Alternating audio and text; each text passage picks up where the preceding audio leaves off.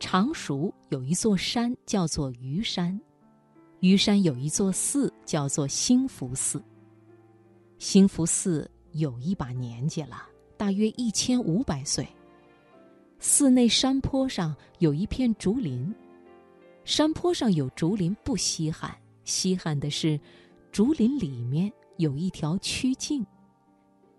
竹林里面有一条小径也不稀罕，稀罕的是，这条小径被一个唐人写进了诗歌，稀罕的是，这首诗歌到现在依然非常动人和广泛流行。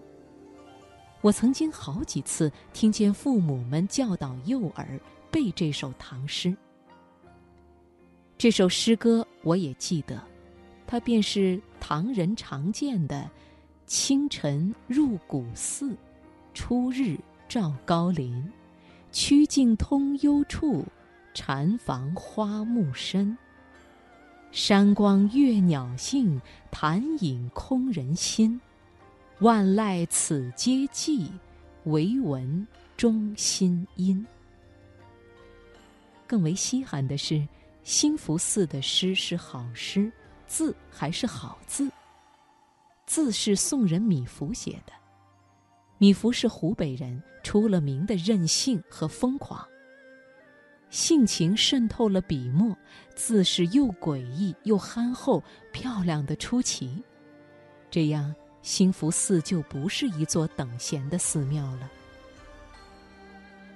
今年四月的一天，我就住在这首美丽的诗歌里面。清早起床，推开房门就是竹林。走在竹林的曲径上，梳着头发，根根发丝飘向远方。唐朝和宋朝，忽然发现，美丽的东西是横截面。一旦美丽，便永远美丽。真正的美丽，绝不随着时间线性移动而移动。美丽是不老的。兴福寺的茶也是兴福寺自己的，茶树就生长在兴福寺后面的山坡上。沏茶的水也是兴福寺的，是一眼天然的泉水。水杯是最普通不过的玻璃杯，水瓶也是一般常见的塑料外壳的水瓶。水瓶上用油漆写了号码，油漆已经斑驳，暗中透着沧桑。不知沏了多少杯茶了，也不知有多少人喝了兴福寺的茶了。我成了其中的一个。我平日不怎么喝茶。为了睡眠，下午是尤其不喝茶的。来到兴福寺的下午，我破例喝茶了，一杯接着一杯，没有别的原因，就是因为茶香。无需精致茶具的烘托，没有礼仪仪式的引导，这是一种明明白白的清澈和香甜。能够享受一泡这种清澈和香甜，还管睡眠做什么？夜深深，在寺内缓缓散步，看风中低语的古树，树叶滑落潭水，看青苔暗侵石级，看回廊结构出种种复杂的故事，看老藤椅凝思深夜的含蓄。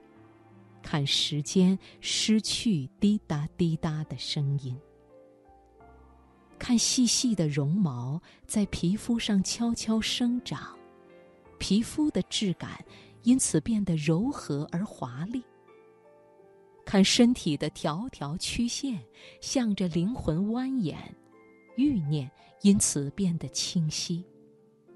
看你的眼睛里面有我的眼睛，看你的笑意。包含着我的笑意，看你的心情覆盖了我的心情，什么都看得见。朋友们和我自己在这一段时间里都变得很透明和很简单，不思不想，不忧不虑，一笑就有月光闪烁，这月光注定会温暖日后漫长的生活。这就是兴福寺的月亮。兴福寺的月亮是世界上唯一的月亮，因这它有兴福寺，它有兴福寺生长的千年的自然环境和人文环境，还有兴福寺的院墙，作为我们获得某种特定感受的保障。我在新疆旅行的时候，遇见过又大又圆的月亮，可它的背景是沙漠。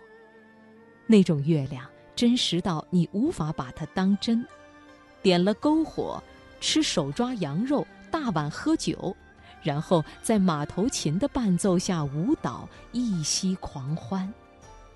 而我还是喜欢兴福寺的月亮。从离开兴福寺的。那一刻起，我的等待就已经在悄悄蔓延。我会耐心的等待再一次的缘分和机会，能够再去兴福寺住上几日。白天喝茶，到了晚上就出来晒月亮。